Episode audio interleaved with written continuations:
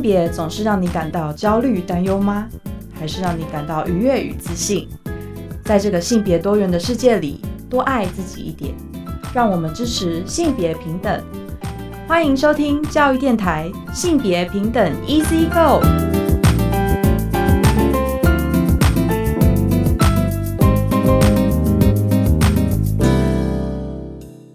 大家午安，欢迎收听教育电台性别平等一次一个。我是温龙，不知道这里拜大家过得好吗？今天节目内容哦，我们想要跟大家分享的是性别平等教育期刊第九十六期。这一期的呃专题是跨性别的专题，第二个十年跨性别者的日常，个人、家庭、校园、职场。而今天的性别大八卦哦，我想说，其实就是想跟大家分享一下跨性别，因为在美国，他们四月十一号开始，民众可以申请护照的时候选择性别 X。我们来谈一下，稍微来谈一下跨性别议题。我们先进行性别大八卦。别大八卦。今天性别大八卦想跟大家聊跨性别哦。刚刚就节目开始有跟大家分享，就是其实美国总统拜登呢，他先前有宣布，就是说从今年的四月十一日开始，美国的民众呢，可在申请护照时选择性别 X。那目前估计呢，大约有一百二十万名的性别身份不属于男性或女性的美国人呢，可以选择持有 X 性别护照。当然，这个呃这样子的政策被视为就是对 LGBTQ 啊，就是呃族群呢是一种福音。回到台湾哦，大家对跨性别的呃想法是什么？但节目呢，我们跟大家谈过很多次跨性别，而今天的性别慢慢聊啊专题呢是性别平等教育看第九十六期跨性别专题第二个十年，所以稍后呢，我们想要邀请这一期的呃专题的主编是国立东华大学。教育与潜能开发学系退休副教授肖兆军教授肖老师来跟我们谈一下为什么是第二个十年。其实大家如果要是手边哦有季刊哦，其实大家可以就是连接教育部的啊性平资讯网哦，有这个季刊的全文。我觉得就是吕明珍就是老师，呃，当然他他也是总编辑。他看了非常多的，就是关于跨性别者的纪录片哦。其实他引述了陈怡倩老师的是性啊性别所陈怡倩老师的一段话。他说：“也许将来有一天，男女性别只是被当作万种样貌的其中两类，而这男女二元的认识将被根本性的挑战。性别可能不限于。”是两极化、不能变动的角色，也不一定是光谱。光谱已其实已经预设了两端的男女。有人可能完全没有性别概念的非二元人们，可以理直气壮地寻找自己无关男女的多元样貌。其实这个这一期的专题跨性别专题哦。我觉得，呃，把这个跨性别议题打得更开，因为呢，这一期有八篇的文章哦，嗯，除了家庭、校园哦，还有军队以及兵役体检哦，我觉得这个其实大家可以去细读哦。你看，想在军队跟跟兵役体检都有跨性别的议题，所以这议题其实多么重要。好，我们先休息一下，稍回来性别慢慢聊。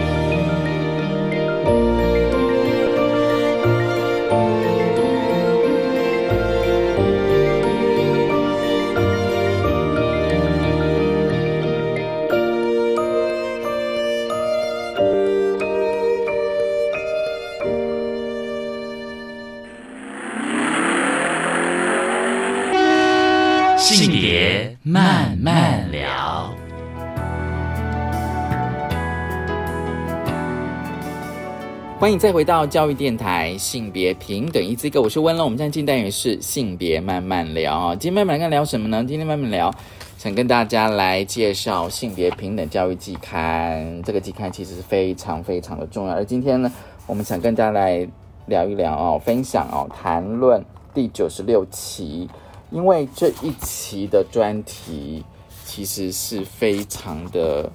重要，但是每一期的专题都非常重要哦。这一期的专题呢是跨性别的专题，第二个十年跨性别者的日常、个人、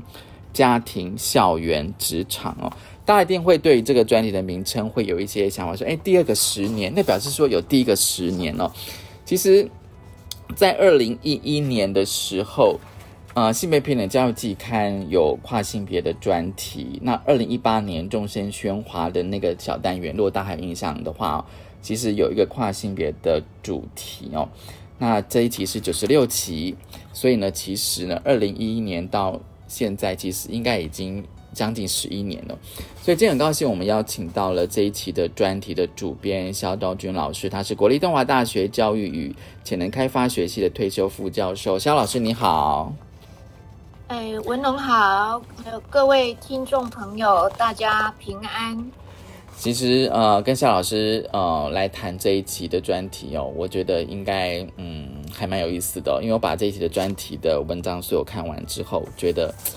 会有些想法跟一些感受，所以今天我想问一下肖老师哦，因为其实。呃，这个专题的名称哦，就是呃十呃跨性别专题的第一个十年，表示说又经过了十年。那性别脸教育季刊呢，等于是做了两次的跨性别的专题哦。那我其实是蛮想问呃肖老师，就是说，哎，那十年前跟十年后，我不知道，就是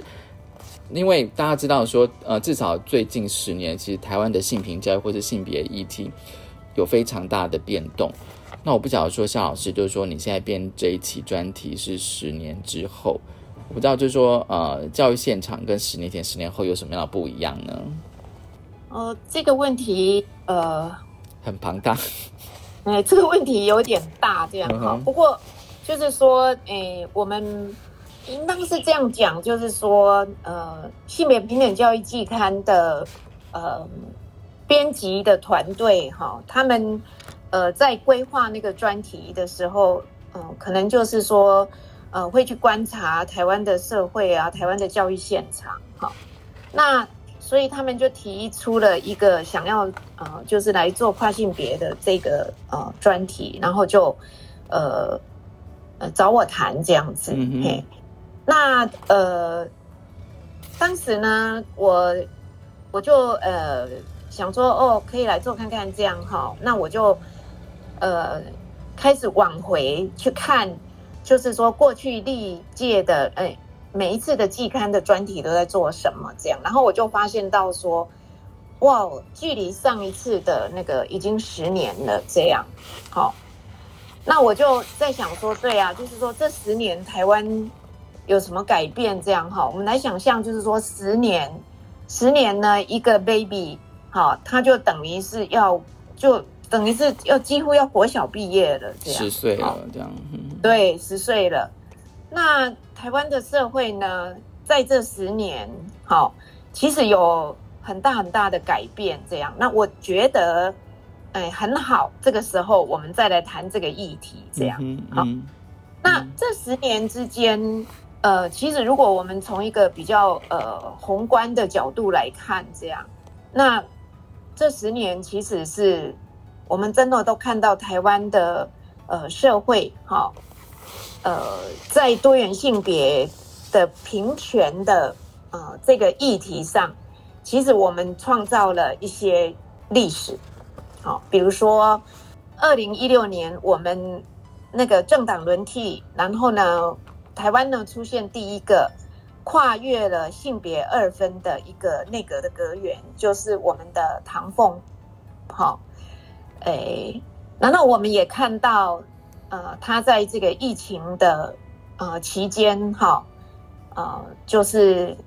呃，让台湾在这个就是说利用科技，哈，在防疫啦，或者是说他个人呃接受了国际媒体，哈，很多的国际媒体呃的那个访问的时候，让台湾的能见度呃，其实是让世界看到的，对。那难道二零一七年我们的大法官视线，我们宣告了宪法保障婚姻平权，好，然后二零一九年，呃，我们的就是同志婚姻合法化，好，那个亚洲第一个立法肯定同志婚姻的一个国家，这样。好，所以从这些光是说从那个宪法，还有从这个立法，好婚姻平权的立法来看，我们就会知道这十年其实我们台湾有哎蛮大的这个进步这样子。那这是从法律上来看，然后这一些呢法律的改变，当然就会促，就是说带动那个校园一定都会影响到这样子。嗯好，嗯实际上，那从呃我们的台湾，当然我们台湾在每年十月底的年度的台湾同志的这个游行，哈，一直也都是在呃亚洲地区，好，都是非常非常重要的呃一个呃很重要的一个事件，这样子。对，那从两千零三年到二零一九年，好，就是十六年后呢，台湾就开始就是说有所谓的这个跨性别，他是在台湾同志大游行的前一晚举办这个跨性别的游行。那二零二零年我们有第一届的跨性别游行，那所以就会看见说，哎，突然之间，不管是在新闻的能见度上、法律上，哈。看起来台湾好像诶，在多元性别这个这个向度哈，诶，好像还蛮进步的这样。嗯可是，可是，如果我们真正的进入了台湾的生命的现场，特别是在校园里面，嗯好、哼嗯。我们这十年其实对于那个教育工作者，好、其实是很辛苦的十年。嗯，好，非常辛苦的十年，就是说，诶，之前的那个呃性别教育啊，你知道大家在那边谈哇，这个两性平等啦、什么什么的哈，对，然后那个性别平等教育法里面要求学校要来做呃性别平等教育，哈，那大家都去放在哦，OK，两性平等，两性平等。可是当我们开始来谈到把它跨越到性别平等，哈，然后跨越到把多元性别这个这个 diversity 这个概念、差异这个概念带进来的时候，我们就开始面对到呃很根本的一种困境，哈。那特别是要从二零一一年开始的这个就是真爱联盟的这个事件，好、他们对于教育部出版的这个性别教育的教师资源的专书，哈、诶，在那个年代啊、他们对于我们的呃有关于给老师的这个资源专书里面关于多元性别同志教育的内容，哈、他们呃断章取义啦、移花接木这样子，然后在校园啊，就是制造了非常多的这种呃，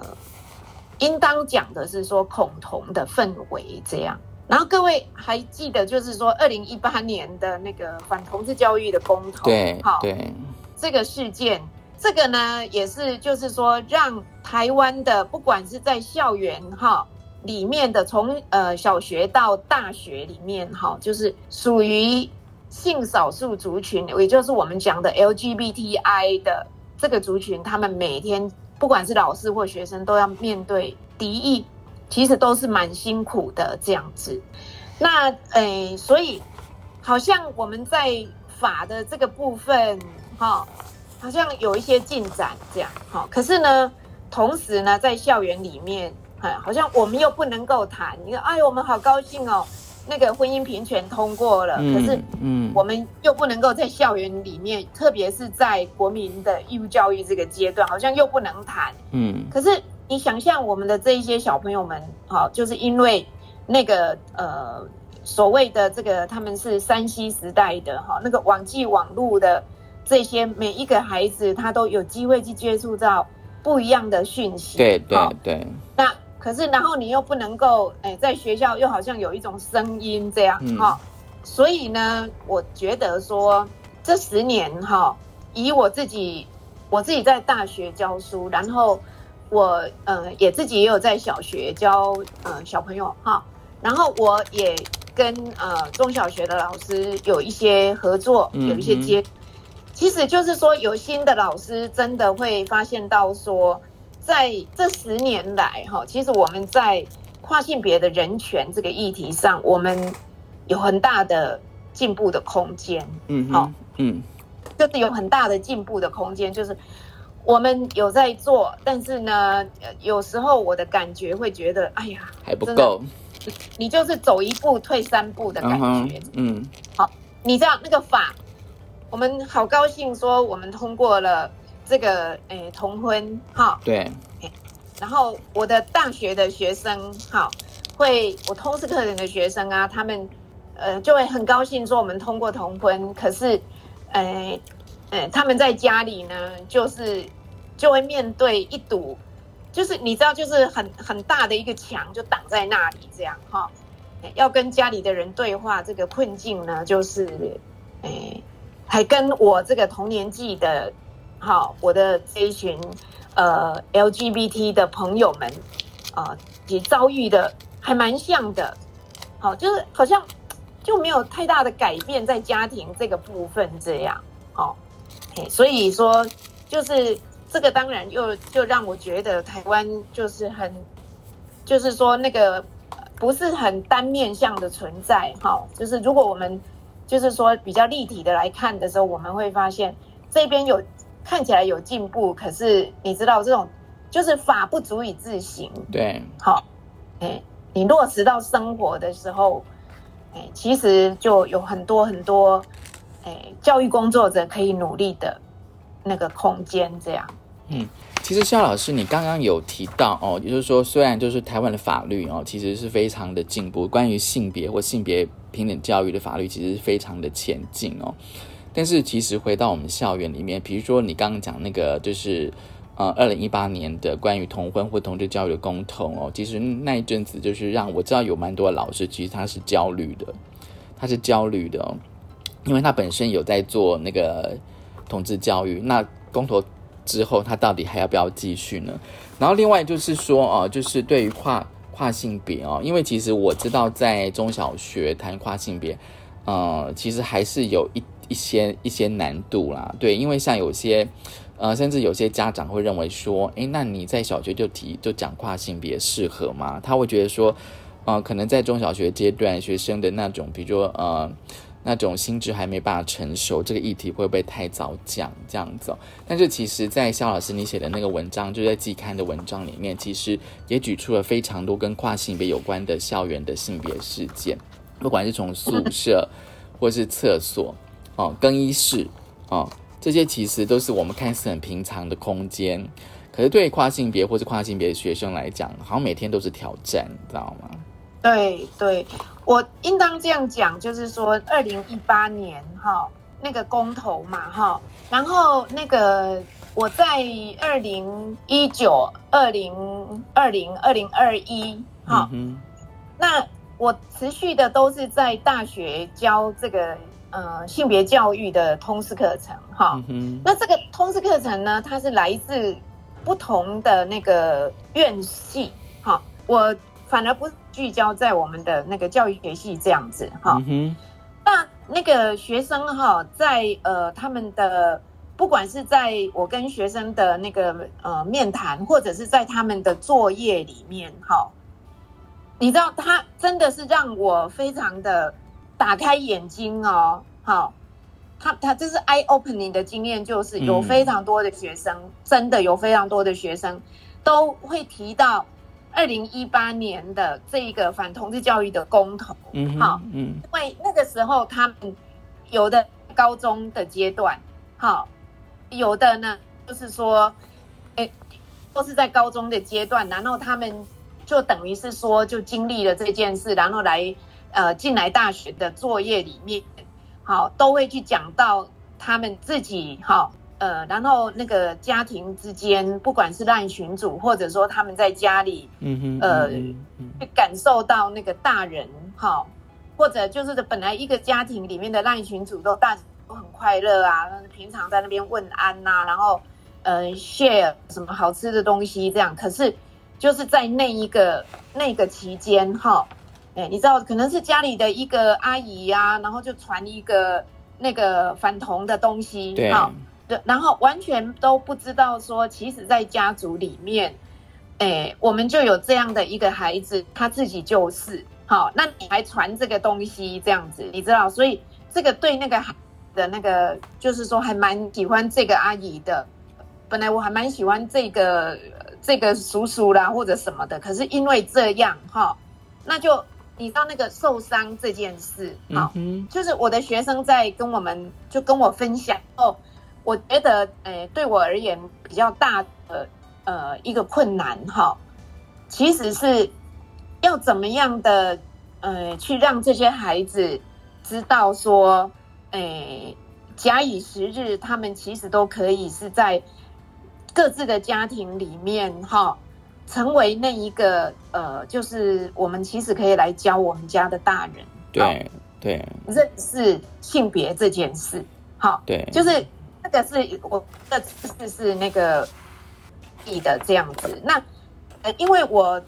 跟学生的这个互动里呐，哈，我特别想要，我特别想要讲一个讲一个人这样哈，就说有一个学生啊，哈，他呢就。他就进来，他再来上课这样。然后呢，第一堂课、第二堂课，呃，第一个礼拜、第二个礼拜，常常我都就是看着他呢，都是趴着在睡觉这样子哈。然后我我就会说：“哎，Are you OK？哈，你是不是身体不舒服或者怎么样这样？哈。”然后有一次呢，他就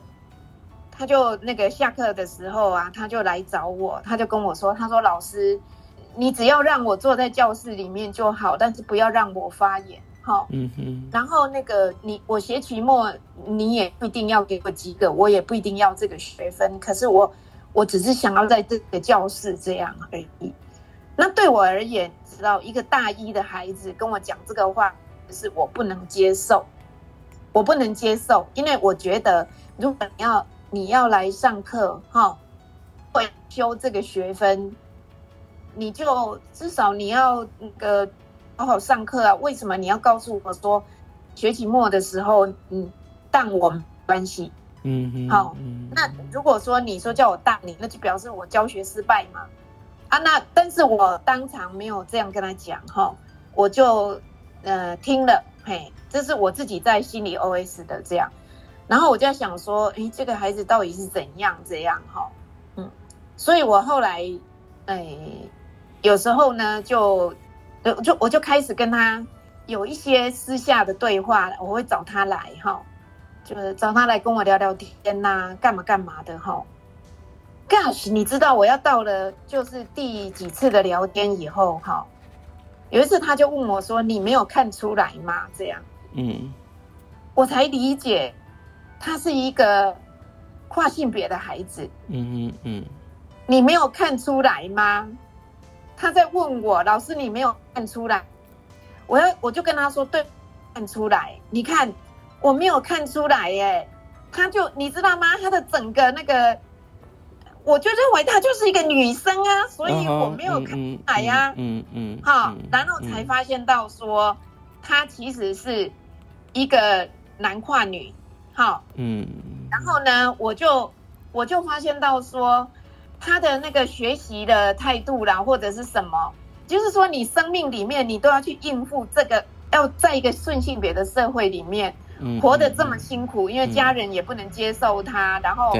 那个同学之间有时候讲一的这样，力气都花在那个部分，嗯哼，然后反正就有问题这样子哈，然后。诶，我说对啊，我没有看出来哈，我就承认我真的没有看出来。那这个也表示他的展演很成功嘛，不是吗？哈，嗯嗯。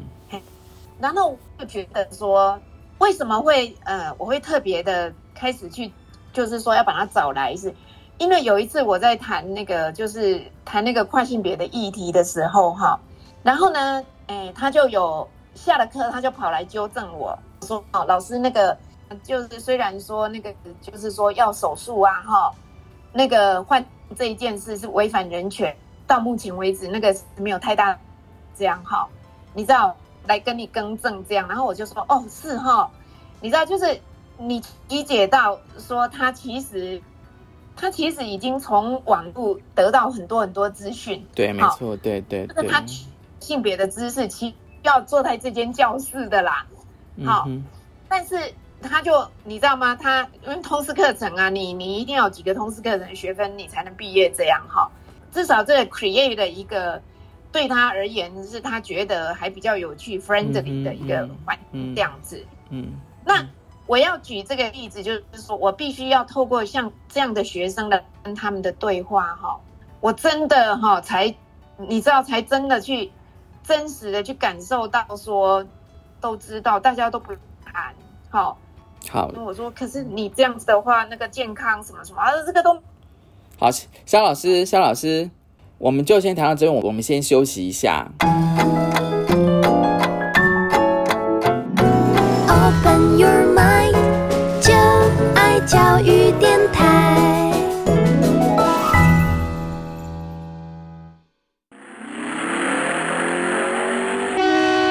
性别慢慢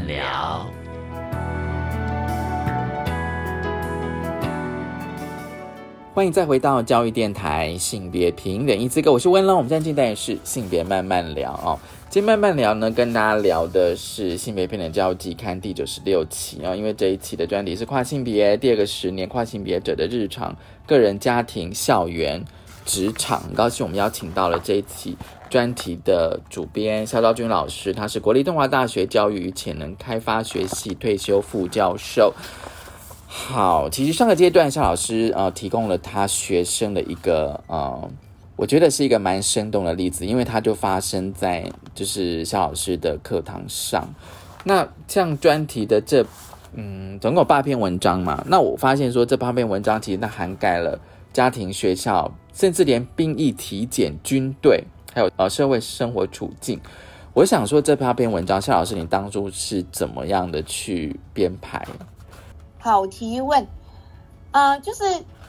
我出生自那个新闻界哈，嗯那我就会在想说，如果我来做一个专题的话哈，我我想要做什么？你这是我有一些想法，可是那些想法呢，就那个我要找到的人呢，就太忙了，都没有人，就就或者没有写这样子，所以没有写的话呢，就我就把它写在我的专题引言里面，比如说这个十年之间哈，那我。呃觉得那个台北台湾师范大学那个职员，嗯嗯好、嗯那个校内游泳池那个例子，嗯哼，我觉得那个台师大其实他们的性别平等教育委员会，他们其实做的很好，就是说认可了这个嗯、呃任何的一个跨性别的那个资生职员、教职员工生都可以哈、有自在的使用这个游泳池啦，或者是呃诶公共厕所，或者是的这样的一个权，the right 那个权益这样哈。嗯嗯但这个就不容易找到这个人呢，就所以就没有办法请他来书写那个第一手的资料，这样哈。那另外一个议题呢，其实是长庚大学的这一个呃长庚大学的这个住宿的这个议题哈。那因为我在大学工作，所以我对于这两个例子啊，我都有所听闻，然后我也很希望他们可以就是来写一写，那就其实是让大学呃或者是台湾的那个学校知道，学校可以积极的 proactive 的做什么，我们从别人的例子这样哈。那因为都找不到他们，所以我就自己哎稍稍的写了一下这样。那其他的这个文章呢，我就有问了。就是我要谢谢那个，就是高雄师师大的那个优美惠教授哈，他就跟我讲了他的学生哈，呃，那个卓云轩他就是做这个跨性别的议题讲。那我自己也那个上到那个呃博硕的那个网站里面哈，嘿，我就呃找到了呃那个吕璇哈，他也是去访谈那个呃跨性别的。呃，那个呃，跨性别的人哈、他们在职场的经验这样，然后我就我就呃跟他们邀稿这样子哈、所以那个阿丽的那个故事哈、就是在这个里面那个小丽那个签那看蒙的那个那个是从他的论文里面把它改写出来的这样，嗯，好、是这样来的这样，嘿。那其他的这些兵役体检呐、哈，呃，哎，那个有好几篇的文章，其实都是我在呃大学教书的时候，哈，我从那个学生的那个呃学生呃跟我的对话，或者是从他们所书写的东西里面，我就去找到了当年找到他们，哈，然后我觉得这里面有一些重要的议题，然后最重要的其实是说我想要去呈现现在的十几岁、二十几岁，哈的这一些人的经验，好让我们去理解到说，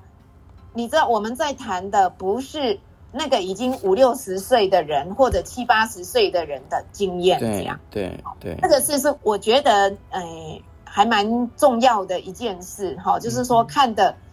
让我们去理解到现在的年轻的这一代他们的经验是什么，嗯哼好嗯。跟我们诶呃比较晓得的，比如说呃曾凯欣老师、黄明珍老师，他们都是五十五六十岁的那些，我们也都知道他们。他们成长跟经历在一个简直就是禁忌的年代，嗯嗯那那是现在。好、嗯。看起来好像学校也在教了，而且学校也明就是性平法里面也明令，好、我们不得这个性别歧视里面会包含对于性别认同、性别特质，哈、哎，那个性倾向，哈、这些种种向度的这个歧视都算在内。也就是说，看起来我们好像是一个比较 open 的一个校园环境，哈、可是如果我们来检视这群二三十岁的人的时候，我们就会理解到，其实在家里，好、在学校，诶，好像那个文化没有太大的改变这样子。好，那这个兵役体检这个这里面呢，就有两个，好、有一个就是那个黄奇奈的文章，那黄奇奈他呃是这个尤老师特别跟我介绍的，因为尤老师也很高兴说他们的研究所呃就有一个跨性别的人哈、他他要来就读了，好、然后这个人还从是从职业军人退下来的，就说他的经验本身就是有很多很多的故事，因为就我们都理解到军队是一个最强调阳刚的地方，最对这种就是非常的那个性别的很很清楚界限很清楚，那他。嗯哼嗯，他是嗯怎么 survive 的哈？他怎么样在那个里自处这件事？哈嗯，嗯嗯做有请我就有跟他做呃一番对话，然后在邀稿的期间也刚好就是我们的疫情已经在开始了是哈，所以我我也蛮好的，就是说能够在就是透过网络哈，我都是透过网络来一群人对话以后，然后跟他谈谈，到最后就是那些文章的那个故事，我会跟他们讲说，我觉得这个故事很重要，这个怎么样？所以那看到的，就像你讲说哈，真他们的日生活这样。嗯，因为我觉得这个，你知道，这个就是你每天活着，就是你的 live 的 experience，好，这个呃才是在说明说那个到底法律法律保护得到我们吗？哈，学校保护得到我们吗？哈，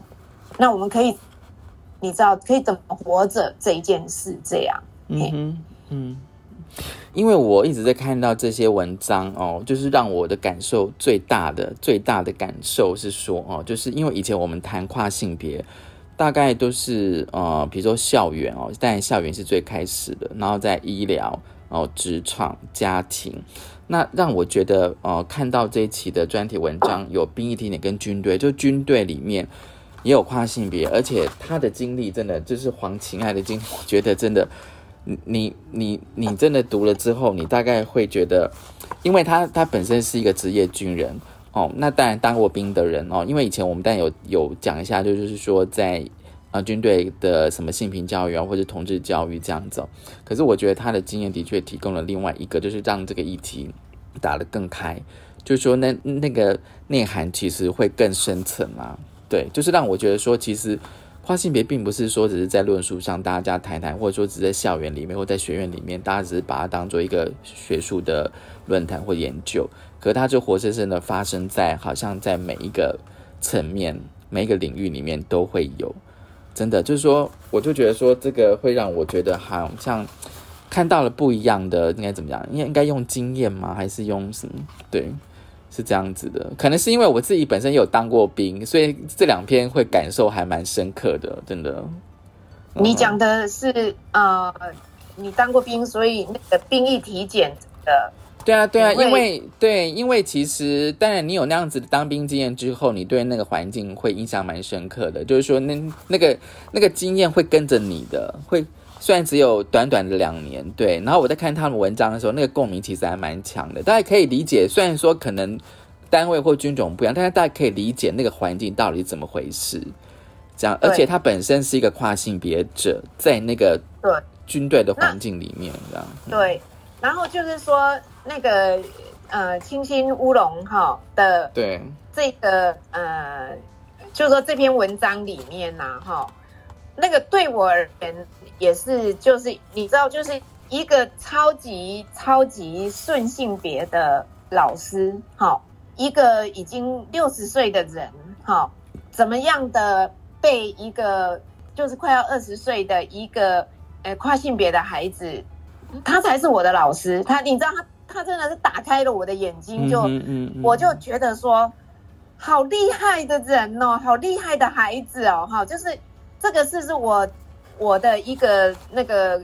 真的是一个一个很深很深的一个感动哈。你知道他会告诉我，他说那个他必须要做功课啊，怎么样做功课，然后选择到哪一个地方，他知道会是比较友善的，好，对要做兵力对理解。对，然后你他怎么去观察哈，然后怎么样，就是他自己要为自己去开创一个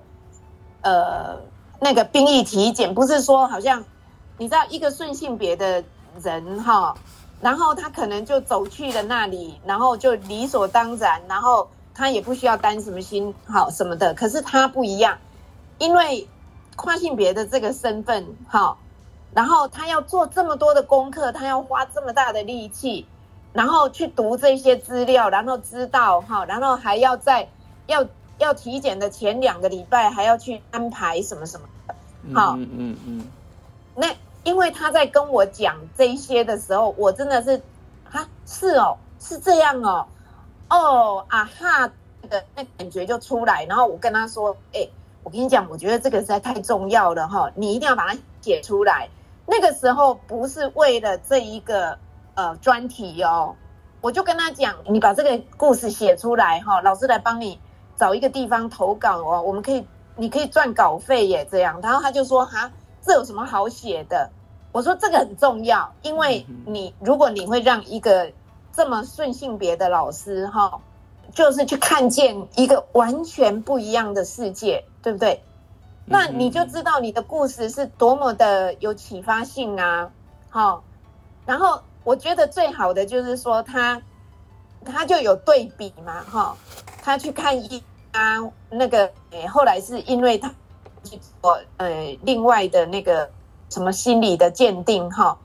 嘿，然后他就观察到那些人，呃，就跟着做病例体检的那些人哈，哎，就那个有不大一样的，好，就那个医院又回归到原来的那种顺性别的那异性恋规范的这样的一个框架里面，这样。嗯哦，那我都你知道，我就在想说，天哪，你知道他的力气都要很大部分要花在这个部分，那跟他同年纪的人哈、那个顺性别的人都不需要花在这个部分。呃，当然啦，就是说他必须要先处理他这个议题哦，所以你就觉得说读这些文章就觉得说他他就必须要去面，他可能就是说就是说我必须要先预预设说我我现在去当兵，我可能会遇到的困难或规定，就是因为我我的性别或性倾向啊、会遇到的阻力是什么，我就觉得说他们其实是有先做功课的，对对对对，然后那个那个里面，当然不管是就是这两篇文章哈，其实我都其实我都很希望他们呃可以写出更多的呃东西，可是呃就是有些东西我知道，但是就是不能写进来，这样嗯嗯你懂吗？嗯哦，对我了解，嗯哎，有些东西那个，哎，就是他没有觉得呃 comfortable 来分享这样嗯哼哈、嗯但是嗯知道这样好、所以你知道这个这个东西就说明，哎，我们要呃就是要突破的还很多啦。嗯哼。嗯。哦，我们要努力的还很多，这样子，嘿，还有就是说那个呃那个小丽哦，站立的丽、嗯。小丽哦，那个其实对。会让我觉得还蛮惊讶，就是说哦，原来早期是就是由男生去扮女生去唱那个看蒙瓜这样子，现在还是啊，现在还是是不是？嗯哼，对啊，现在还是啊，嗯，就说他反而在那个行业里面，他找到他觉得可以表现他自己的性别特质，对，就是说他是一个，诶、就是说是工作的时候，哈、被当做是工作的时候，然后他的他的父母或者哥哥好像就没有觉得那么糟，对不对？因为他是工作，他是表演，他知道那是工作，对对，对，然后也是这个呃李璇这个社公司的这篇文章哈，其实他他也是让我看见另外一个我自己也觉得蛮，就是我在编这篇在编辑的时候，自己作为他们的 first reader 哈、嗯哼，的嗯读者的时候，那个心情就是这样，就是说这个小丽呢，她到现在为止，她也只不过二十五岁哦。嗯二十五岁、二十六岁好了哈。然后他高中以后他就没有没有读书了嘛，好、嗯。可是如果他读书的话，他应当就是读，就是跟我的大学一样这样，对不对？哈？可是，在他跟这个吕璇的那个访问里面，哈，其实就是说他他并没有这一大堆的跨性别者的资讯，嗯嗯，好嗯。所以他不像那个呃其他的人，他们我其他的作者，他们读大学的哈，都是大学生啊，哈，他们很清楚的知道那个性别的这四个向度，嗯哼，然后他们很清楚的知道说那个呃法律怎么保障他们这些东西有没有哈？可是像他呢，就是小丽都就是没有这些，好，他就没有这一些。然后他的如果说他高中毕业的话，那么照理而言，也应当要有曾经有这一些在校园里面，他从他国小阶段是不是应当也有一些教育，对不对？可是显然好像也没有这样哈，所以你知道我在看的时候，其实我也觉得，诶、还蛮，诶、就觉得那个差异性还蛮大的这样子。嗯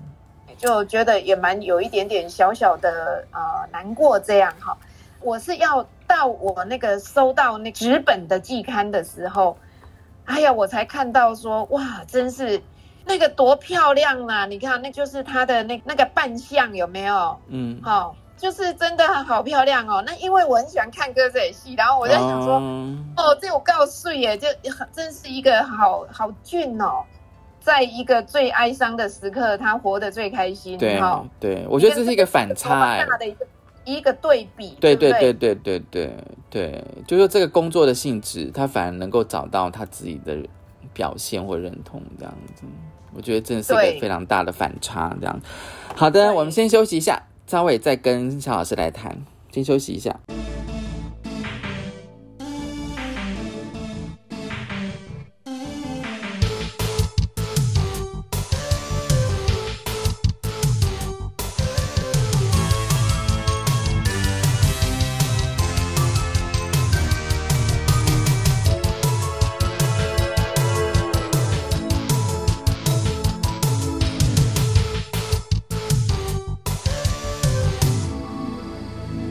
欢迎再回到教育电台性别平等 Easy Go，我是温乐。我们现在进单元是性别慢慢聊啊、今天慢慢聊呢，跟大家聊的是性别平等教育季刊第九十六期，很高兴我们邀请到了这一期的专题主编肖老师肖道军老师。好，最后我想问一下肖老师哦，其实我都很想问，就是主编的编辑的心情，因为你收集了这么多文章，看了那么多人的故事，而且编辑是一段的时间，可能花了好几个月嘛，对不对？那我想问一下沙老师，你自己觉得针对跨性别这个议题，你觉得台湾有没有有没有什么改变，或者需要改变？至少在校园里面吧，嗯就是你在问说跟呃专题的这个心情这样哈。那个时间刚好就是呃疫情哈，疫情的时候，所以你每天其实都呃就是跟着那个呃第一波的疫情哈，那个时候是阿尔法嘛，哈，我们都还不大知道怎么应付他那个时候，嗯所以我自己的眼睛那个时候还开刀，哈，嗯，然后的一个作者那个郭妈妈呢，她的眼睛也是好像是青光眼怎么样，然后就那个疫情，然后又不能够去看医生，这样你知道哈、所以啊，真是很复杂这样嘿。那不过我要讲就是说哈，因为你从事教育工作哈，教育就是一个呃要带来希望的一个工作，很重要这样。可是我本人是很悲观的人，好、嗯。那那个，所以我读这些文章的时候，虽然我在寻找的是二十几岁、三十几岁，哈、我就会觉得说，哎，他们呃他们的这个世代会不会比较不一样的这样哈、嗯嗯。啊，看起来好像是比较不一样的。好、可是如果我们回到那个他们呃在书写的、他们在观察的这种日常里面，哈、那其实我就很清楚的理解到，一个社会、一个文化，哈、要改变，它是一个漫漫的长路，哈、时间会让某些事情改变，可是。我们会希望它改变的速度是不是可以大快一点？可是好像也没有这样哈。对对，所以我文章里面呢，会看到几个学生，他就会在讲，就是说那个日常哈，就变成就是都观察到，呃，有一些恶意这件事，敌意哈，所以对他而言，就是我们要怎么样学习来跟这个恶意共处。好，然后努力的在我们每一个人的位置，可以去开创出，诶、不一样的、比较友善的这个空间，这样。好嗯所以你知道，就是说，这这就是为什么说，呃，那个季刊里面哈、要去对这个跨性别的这个日常的生命经验来专题这个东西的必要性，其实就是在这里。好，所以我很希望说，呃，教育工作者哈、或者从事性别呃人权的人，嘿，其实就是应当都可以有一种同理哈、就是要改变，改变很重要，可是改变不会那么快。好，那我们就是怎么样去创造更多的呃可能性，这样嘿，所以还是蛮复杂的一个心情，这样子。嗯，很复杂的心情这样子，嗯，但是期待改变，但是改变不会太快。其实我看到对，我看到那个赖子慧的文章哦，他说跨性别的日常学习与恶意共处，你知道吗？夏老师，我就觉得好符合现在的状况，就是我们现在学习不是要学习要跟病毒共处吗？其实有时候我都会觉得说，这些歧视是不是就像病毒一样这样子？然后我们现在已经没办法完全的清零，就是没办法这些。真的没办法完全的消除的话，我们只能够学习跟他共处，你知道吗？但是希望能够在共处的的过程当中，能够创造一个更友善的环境。对，所以他们在那边什么一点零、二点零、三点零，哈，然后就不断的变呐，哈。今天真的很高兴哦，肖老师来跟我们分享，就是性别平等教育季刊第九十六期跨性别的专题哦。那我觉得这一期的专题，我觉得比较特别的地方哦，就是它提供了非常多哦，就是很多跨性别者的呃生命的一些经历哦，我觉得是很真实的哦。我觉得有时候就是因为每个人生命的经历是受限的，所以你可能身旁你到底有没有跨性别的朋友哦？那我觉得你可以从这些文章里面可以看到哦不同的一些性别特质跟性别表现。今天很高兴肖昭君老师来跟我们分享，谢谢肖老师，哦，谢谢文龙，呃，祝大家平安。谢谢肖老师，也谢谢大家收听今天的性别平等一字歌，拜拜。